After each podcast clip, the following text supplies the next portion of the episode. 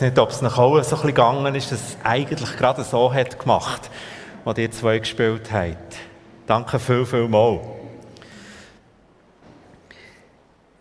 Die Serie, wo wir ein bisschen drin sind, ist eben Sommerpreise und wo sie mich angefragt haben, Martial und Andrea, äh, hat es geheißen, ja, weißt, in dieser Sommerpreise, das geht so um den Heartbeat, also das, was dir auf dem Herzen ist, bringst. Oder einfach, was, was, was du gerne mal einmal möchtest predigen. Ich weiß noch, ich habe zu Andrea gesagt, eigentlich, wenn ich predige, dann kommt das immer aus dem Herz raus. Aber ich habe schon verstanden, was sie meint. Es ist auch ganz besonders ein Gottesdienst. Ich habe da noch nicht gewusst, als ich zugesagt habe, dass ich das mache, ähm, dass sich da noch einiges wird verändern in meiner ich sage jetzt mal im Verhältnis so zu der Mino. Heute, gerade vor drei Monaten, habe ich ähm, das letzte Mal den Gottesdienst leiten, die Predigt am 16. April.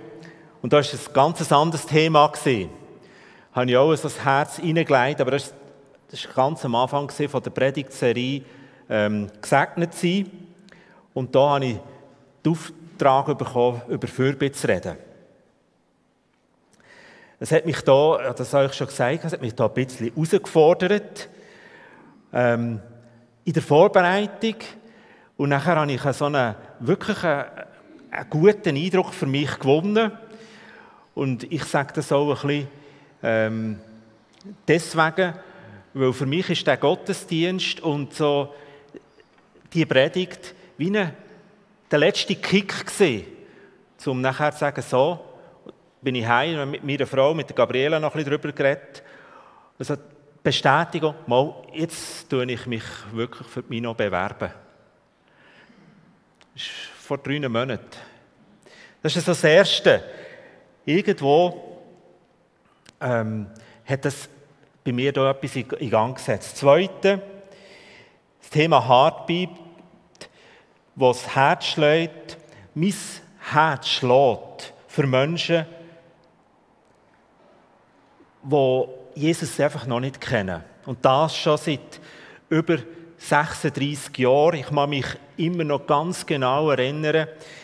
Es war auch etwa so um diese Jahreszeit. Gewesen. Ich war äh, im Deutschen oben in einer Vorbereitung für eine Einsatzwoche. Das New Life, das gibt es ja heute so nicht mehr, aber das hat mal noch äh, die Bibelschule gegeben. Und dort sind wir so die Sommereinsätze haben stattgefunden. Und als ganz Junge habe ich dort mehrere Sommereinsätze gemacht. Ich kann mich erinnern, das war glaube ich der erste. Dort im Deutschen draussen, wir hatten einen, äh, einen Tag von Fasten und Gebet gehabt und ich bin ähm, hergefahren an einen Ort, ein bisschen mich wirklich weggezogen, raus, rausgezogen, ein bisschen aus dem Tumult raus. Ein Maisfeld, dort oben ein weißes Haus, wo Gott so mein Herz angerührt hat und ich ihm dann gesagt habe, hier bin ich, sende mich. Du kannst mich einfach haben. Damals wie heute ist das so die zentrale Frage, die mich eigentlich bewegt hat, warum sind wir eigentlich hier? Mit mir meine ich, wir Jünger Jesu, die, die Jesus nachfolgen. Und darum so die Frage vom Heartbeat ist, warum braucht die Welt die Jünger Jesu? Und natürlich, es geht bei mir ums Evangelisieren. Ihr wisst, ich leite ja das Werk EE. Und darum wollte ich aber auch den Begriff Evangelis Evangelist und Evangelisieren kurz ein paar Züge das einordnen und ich glaube, bevor ich das Thema da aufnehme, ist mir wichtig, dass ich dort mal kurz ein paar Gedanken über das mit euch teile. Erstens also der Begriff Evangelist oder Evangelisieren. Kommt einem relativ schnell irgendwo eine Methode, ein Stil in den Sinn. Bei vielen Christen oder auch Nicht-Christen löst der Begriff Evangelisieren irgendwelche so negative Gefühle aus. Manchmal aber auch ein schlechtes Gewissen. Das begegnet mir etwa wieder. Das schlechte Gewissen drückt sich dann manchmal ein bisschen so aus in der Äußerung, ja, man muss ja nicht unbedingt einfach so evangelisieren. Man kann es ja auch anders machen. Oder andere sagen, weißt, ich bin nicht so der Typ, so der, der gerade einfach auf andere zugeht. Das ist nicht so meine Art. Und mit Typ meint man eigentlich eine gewisse Vorstellung oder eine gewisse ähm, Erfahrung. Das ist nicht so meine Art. Evangelisation ist noch so eine dritte Äußerung, die kommt. Evangelisation ist nicht meine Gabe. Ich habe dafür andere Gaben. Klar, wir können jetzt noch ein paar mehr Sachen aufzählen, aber es geht mir nicht in erster Linie um das. Zwei Sachen zur Einordnung, noch einmal. Heute ist ein wesentliches Kriterium, und ich habe das mal so ein bisschen überschrieben mit Individualglauben, ein wesentliches Kriterium, dass man eine Kirche besucht oder sich eine Kirche anschließt, es muss für mich stimmen. Oder anders ein bisschen ausgedrückt, ich muss einen Nutzen haben. Es muss mir etwas bringen. Ich muss können profitieren. Ich nenne das mal so ein bisschen den Ich-Glauben. Ich und mein Heiland.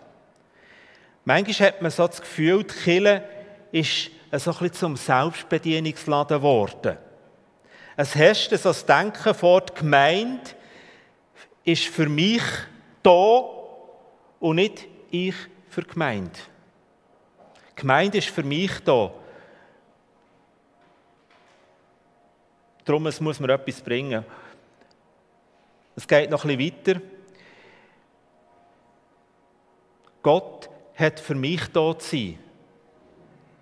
Und zwar dann, wenn ich ihn brauche. Aber ich frage mich dann, wäre es denn eigentlich nicht umgekehrt?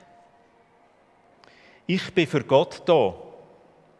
Wir sind geschaffen nach dem Ebenbild Gottes.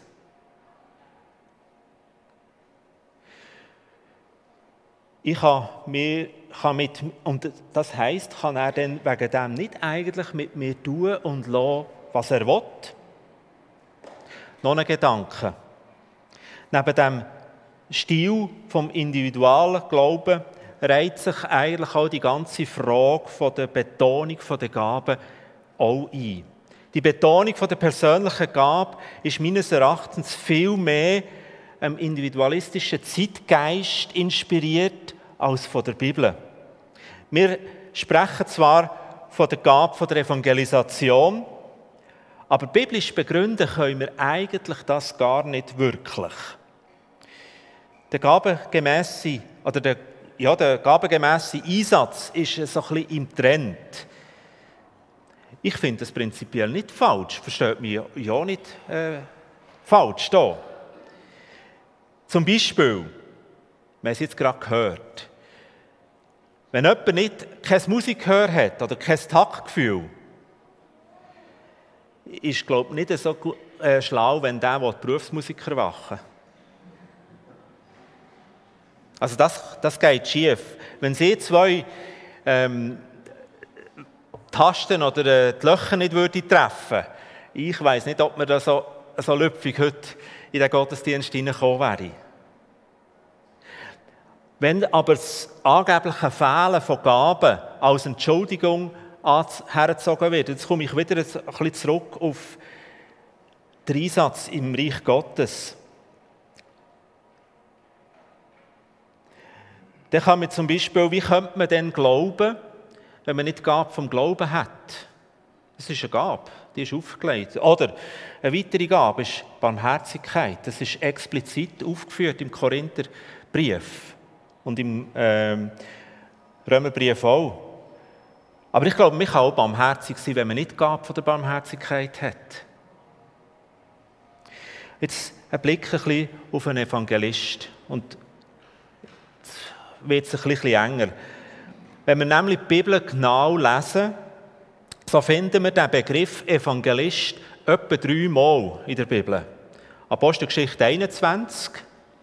Dort wird vom Philippus geredet. Er ist übrigens Sozialdiakon ist aber als Evangelist nachher sehr aktiv unterwegs gewesen. Dann ist im Epheser 4 wird der Evangelist aufgeführt und im 2. Timotheus 4, 5. Ich möchte einfach vor allem kurz den Epheser 4 aufnehmen. Und dort mache ich nämlich, ähm, wenn man es genau liest, eine erstaunliche Einordnung fest, oder kann ich feststellen, von Paulus. Der Evangelist hat nämlich genau die gleiche Aufgabe wie der Lehrer, wie der Hirt und wie der Apostel. Welche? Zurüstung der Gläubigen. Das ist seine Aufgabe. Und so ist meine Überzeugung, Gott gibt uns eine Aufgabe und er rüstet uns auch zu, um dann die Aufgabe können zu erfüllen. Er gibt uns das, was wir brauchen, für die Aufgabe zu erfüllen. Und das mit dem Evangelium verkünden ist nämlich in erster Linie nicht eine Sache der Begabung, sondern vom Auftrag. Und jetzt kommt der Hans-Jörg ins Spiel. Er lässt uns jetzt den äh, Predigtext und das ist das sogenannte hohe priesterliche Gebet Johannes 17. Danke vielmals.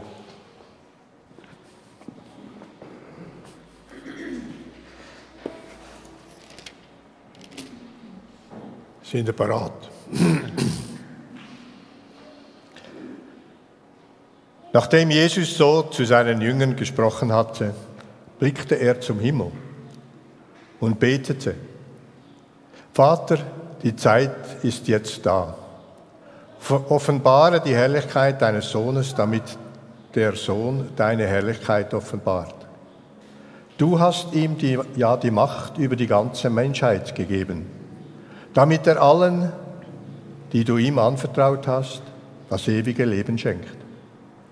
Und das ewige Leben hast, zu haben heißt, dich zu kennen den einzigen wahren Gott und den zu kennen, den du gesandt hast, Jesus Christus. Ich habe das Werk vollendet, das du mir aufgetragen hast. Ich habe hier auf der Erde deine Herrlichkeit offenbart. Und nun, Vater, gib mir, wenn ich wieder bei dir bin, von neuem die Herrlichkeit, die ich schon vor der Erschaffung der Welt bei dir hatte. Und der zweite Teil.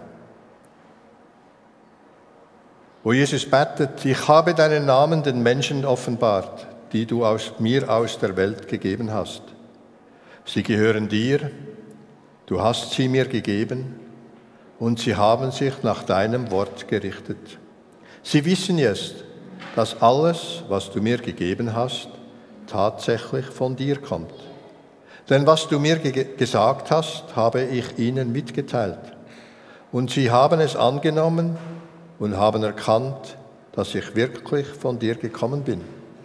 Sie sind zu den Überzeugungen gelangt und glauben daran, dass du mich gesandt hast. Für sie bete ich. Ich bete nicht für die Welt, sondern für die, die du mir gegeben hast. Denn sie sind dein Eigentum. Alles, was mir gehört, gehört dir. Und was dir gehört, gehört mir. Und meine Herrlichkeit ist ihnen offenbar geworden. Bald bin ich nicht mehr in dieser Welt. Ich komme ja zu dir, sie aber sind noch in der Welt. Vater, du heiliger Gott, der du mit deiner Macht, der du mir deine Macht gegeben hast, die Macht des, deines Namens, bewahre sie durch diese Macht, damit sie eins sind wie wir.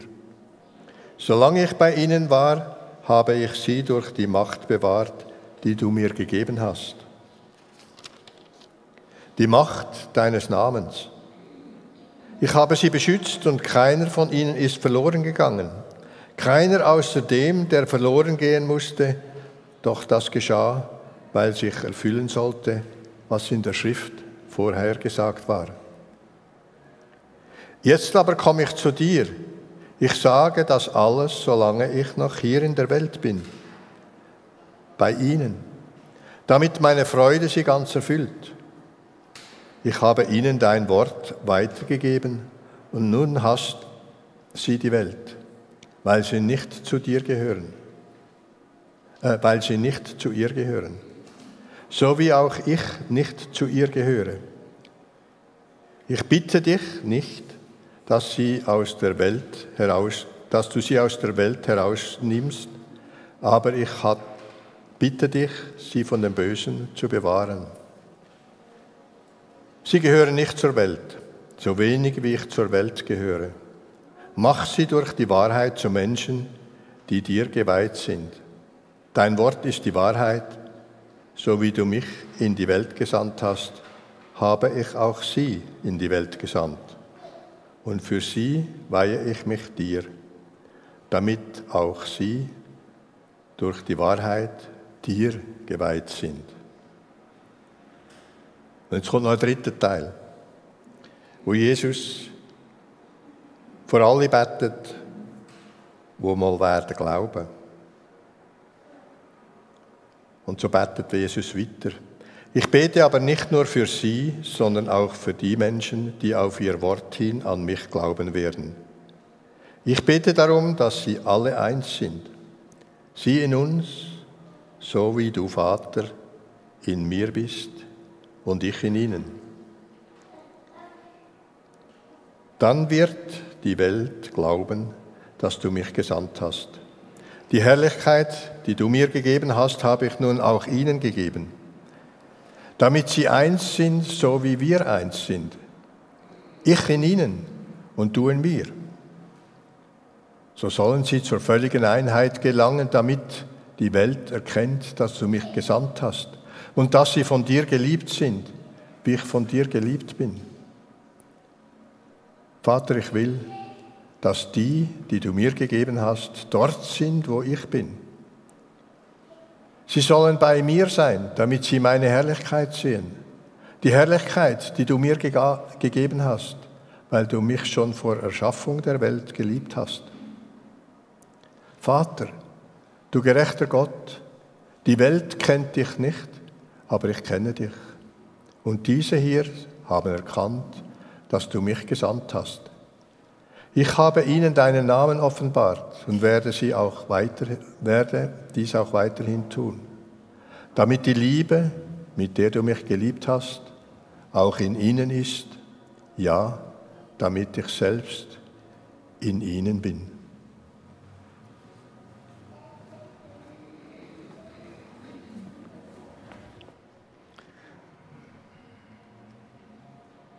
Danke vielmals, Hans-Jürg. Ist ein langer Text. Ich habe wirklich da dir gerade ein bisschen etwas zugemutet. Und danke vielmals, hast du auch die Unterteilung ein gemacht. Ich glaube, das hilft uns jetzt dann, das ein bisschen einzuordnen. Wozu braucht es uns Christen? dem Johannes 17, dem hohen priesterlichen Gebet von Jesus, geht etwas voraus. Und zwar ist eigentlich die Abschiedsrede. Das, das äh, hohe priesterliche Gebet ist so ein bisschen einbettet in der Abschiedsrede von Jesus. Und in dieser Abschiedsrede bereitet Jesus seine Nachfolger vor und sagt ihnen, euer Leben wird nicht immer einfach auf der Überholspur sein. Das ist eine Tatsache. Wenn du als Jünger Jesu unterwegs bist, sagt er dort zu ihnen, und ich glaube auch zu uns, dann ist das Leben nicht einfach nur ein Bonihof.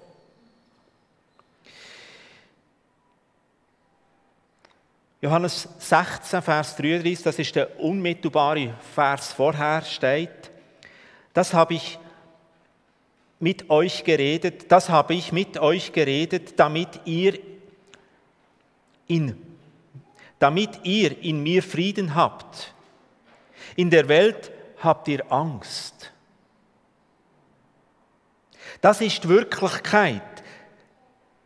Denken wir doch gerade auch an die jüngsten Entwicklungen wieder in, in der Ukraine oder in, der, in Russland. in der Welt habt ihr Angst. Aber dann kommt der zweite Teil. Aber seid getrost, ich habe die Welt überwunden. Und er fängt das Gebet an. Vater, die Stunde ist gekommen, verherrliche deinen Sohn, auf dass der Sohn dich verherrliche. Ich habe dich verherrlicht auf Erden und das Werk vollendet, das du mir gegeben hast, damit ich es tue. Jesus bezeugt also, dass er seinen Auftrag erfüllt hat.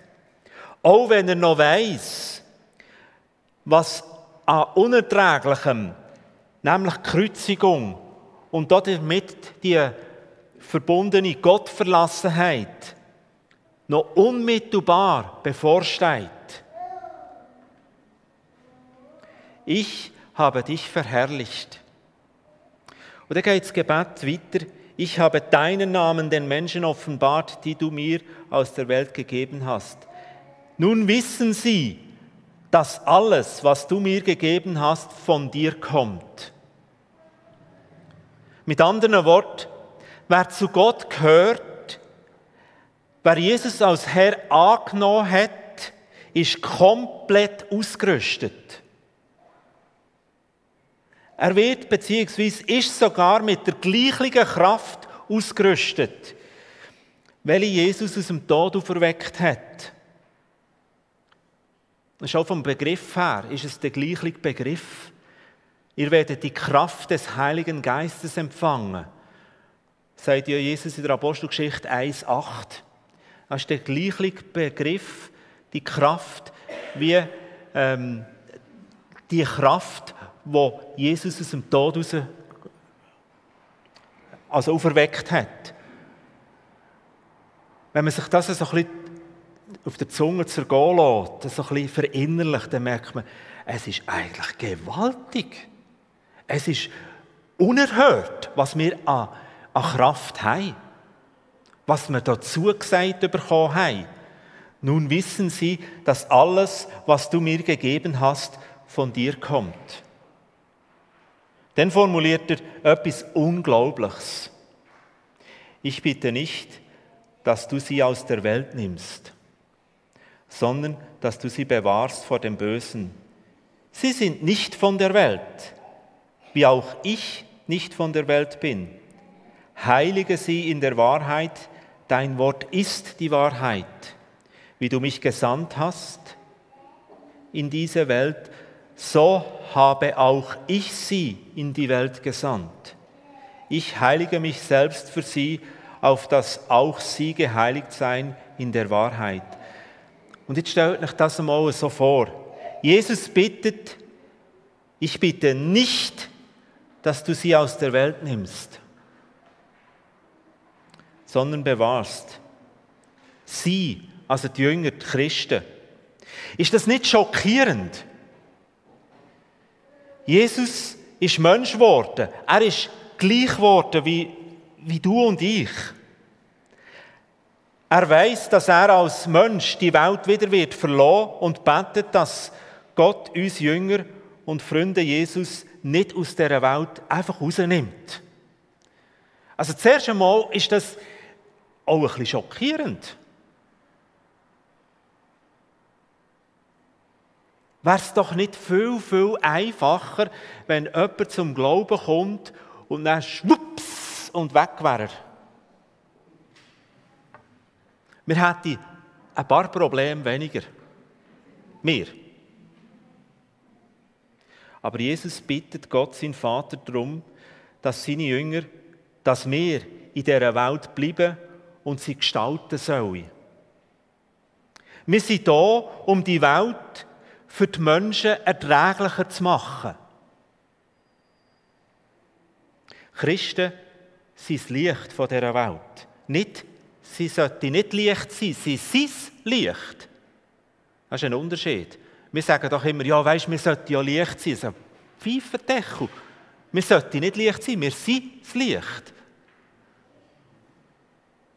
Das ist, das ist ein grosser Unterschied. Matthäus 5, 14. Warum? Damit die Welt, damit die Menschen sich orientieren können in dieser finster, immer finster werdenden Welt. Das ist es. Darum sind wir da. Und das Zweite noch. Christen sind Salz. Nicht sie sollen Salz sein, sie sind Salz. Matthäus 5, 13. Ein Blick in die Medien genügt und uns begegnet eine riesige Geschmacklosigkeit. Da rede ich jetzt jeglicher Medien. Was würde dieser Welt noch bleiben, wenn sich Christen aus dieser Welt würde zurückziehen Stellt euch das einmal vor. Was bleibt denn dieser Welt noch, wenn sich Christen einfach zurückziehen? Und Jesus betet noch weiter, dass wir nicht weltfremd sollen werden, sondern dass wir von dem Bösen bewahrt bleiben sollen. Wie er. Er ist letztlich auch bewahrt geblieben. Christen sollen nicht von dieser Welt sich entfernen, also weltfremd werden, sondern die Welt mitgestalten. Und ich möchte das ein kleines Beispiel, ähm, wie ich das erlebe, bringen. Ich, bin, ich bringe mich sehr aktiv in der Brassband Ermisee ein. Das ist so eine regionale Dorfmusik. Es ist eben nicht nur eine Dorfmusik, wir spielen ein, ähm, ein höchstes Niveau, für das es nur so in einem kleinen Dorf kann sein kann. Darum haben wir, bin ich auch dort, oder? Wegen, ich bin nicht ein Ermenseer, ich bin ein Bäuer. Und gleich sind wir im Dorf ein bisschen verankert. Ich bringe mich dort relativ aktiv mit ein, bin auch sogar Vizepräsident. Und ich verpasse kaum eine Probe. Das wird dann auch ab und zu eine Herausforderung sein in meiner neuen Aufgabe. Äh, ich habe das schon in der, in der Vorstellungsgespräch gesagt. Ich habe gesagt, es gibt für mich eine Priorität. Ich habe Musikproben. Äh, die fällt dummerweise oft auf die, auf Mitgliederversammlungen. Das wird mich noch ein bisschen herausfordern. Ich hätte den Job auch noch haben, das Protokoll zu schreiben. Ich weiß noch nicht, wie ich denn das löse. Aber das ist so, ich bringe mich dort so stark ein. Das habe ich ein bisschen aus dem Neinkästchen gebläudert. Ich verpasse kaum eine Probe und einen Auftritt. Und wir haben dort einen ganz jungen ähm, Solo-Gornettist, Prinzipal-Gornettist. Das ist so, ich könnte das vergleichen so mit dem Konzertmeister in einem Orchester. 22 hat äh, DRS gerade gemacht, letztes Jahr, hier in Sarau, und äh, spielt jetzt im Armeespiel. Also er hat wirklich einen getroffen. Als junger Typ. Auch aufstrebend, der, der gibt recht Gas. Viele von, oder einige von euch wissen, ich habe noch das Vorrecht, dass ich in der reformierten Landeskirche zu, zu Birwil, das ist gerade neben Beuel zu suchen, ähm, fast jeden Monat einen Gottesdienst gestalten. Und da gehört unter anderem auch die Osterliturgie dazu, wo ich am Ostern Morgen um halb sechs einen Gottesdienst mache. Und dort brauche ich einen Musiker, der mich ein bisschen begleitet. Und jetzt ist schon das zweite Mal, habe ich den Julian gefragt und gesagt, Julian, wärst du bereit, mich dort zu begleiten? Und er hat sofort gesagt, auf jeden Fall. Dann habe ich ein bisschen nachher nachhaken und gesagt, es, es staubt mich eigentlich. Also morgen um halb, Ostern morgen um halb sechs, äh, wer Blöser ist, weiss, da bist du nicht so wahnsinnig fit. Und dann als Kornettist sowieso. Und muss doch dann einige Stückchen spielen. Aber er kommt und dann sagt er, weisst, du gibst alles für die Musik. So ist es für mich selbstverständlich, dass ich dich unterstütze. Und darum komme ich dort am Morgen um halb sechs und begleite dich. Jetzt muss man wissen, der Julian ist nicht jemand, der jetzt ähm, viel in der Kirche ist. Bei der Beerdigung oder äh, unserem Kirchenkonzert. Also er ist jetzt nicht so Kirchengänger. Und kommt und hört in dieser Stunde, wo wir dann zusammen sind, einfach Evangelium pur.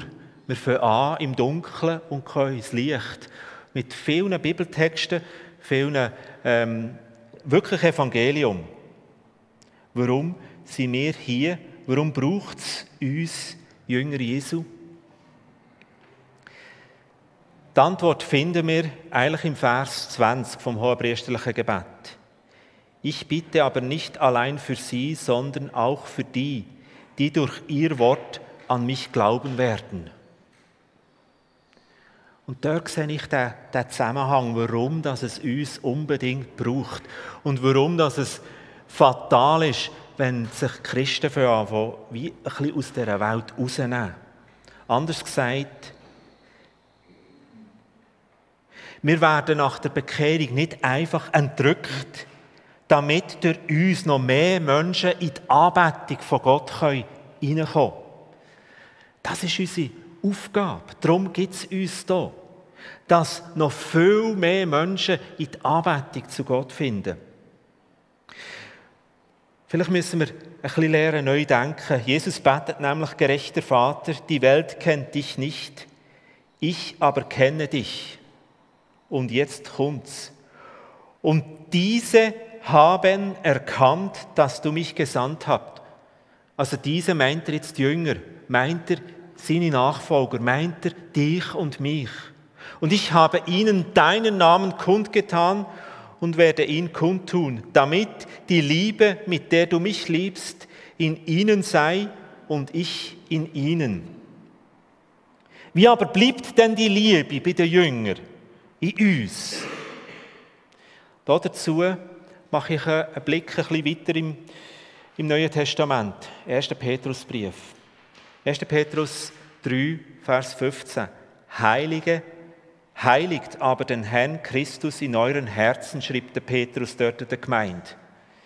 Heilige bedeutet, alles dem einen, nämlich dem Christus, unterzuordnen. Alles. Es geht immer um Christus. Christus soll das Zentrum sein. Hier bin ich. Nimm mich einfach. Glauben wir noch, dass Christus wirklich das Beste für uns will und das Beste für uns da hat?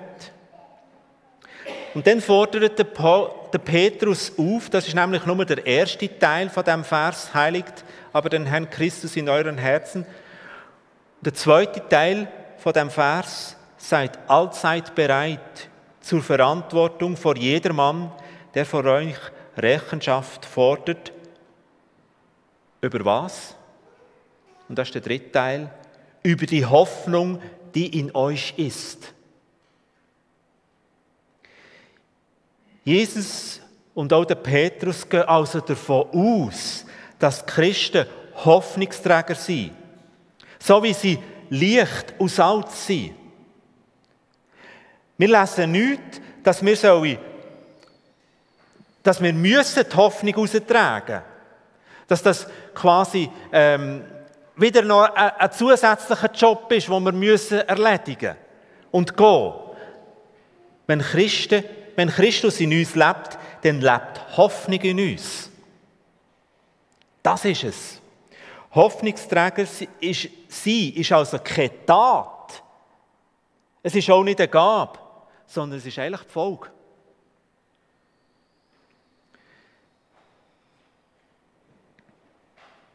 Jünger Jesus sind Hoffnungsträger, weil das die Auswirkung der Erlösung durch Jesus Christus ist. Jünger Jesu sind Hoffnungsträger, weil das die Auswirkung von unserer Erlösung in Jesus Christus ist. Es ist also nirgends von der Gabe, sondern vom, nur vom Auftrag zur Verbreitung vom Evangelium, von der Hoffnungsbotschaft redet.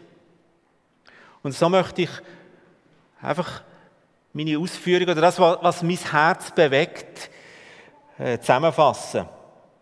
Wir sind uns einig und die Bibel sagt, jeder, der den Namen Jesus anruft, wird gerettet. Römer 10, 13. Der Glaube kommt durch Predigt. Wobei das stimmt jetzt nicht ganz. Wir dürfen nicht nur mit Predigt übersetzen, sondern es ist eigentlich durch die Verkündigung, durch die Lehre, durch das Bezeugen. Römer 10, 14, 15. Der Glaube kommt durch das Verkündigen, durch das Bezeugen, durch das Lehren.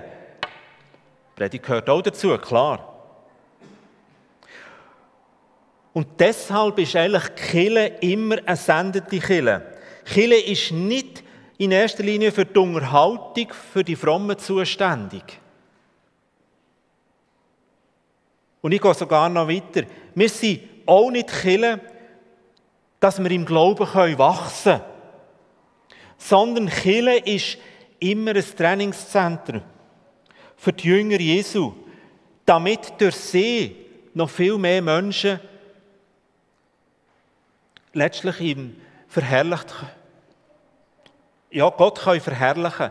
Also in der Kille trainieren wir, ermutigen wir einander, tun wir einander zurüsten, dass wenn wir rausgehen, dass wir wie mit neuem Schwung wieder andere können dazu bringen, dass sie Jesus verherrlichen. Ich bitte aber nicht nur für sie, sondern für alle, die durch ihr Wort von mir hören werden und an mich glauben.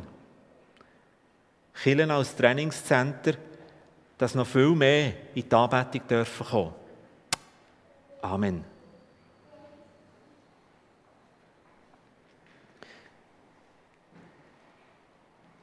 Ihr dürft übernehmen.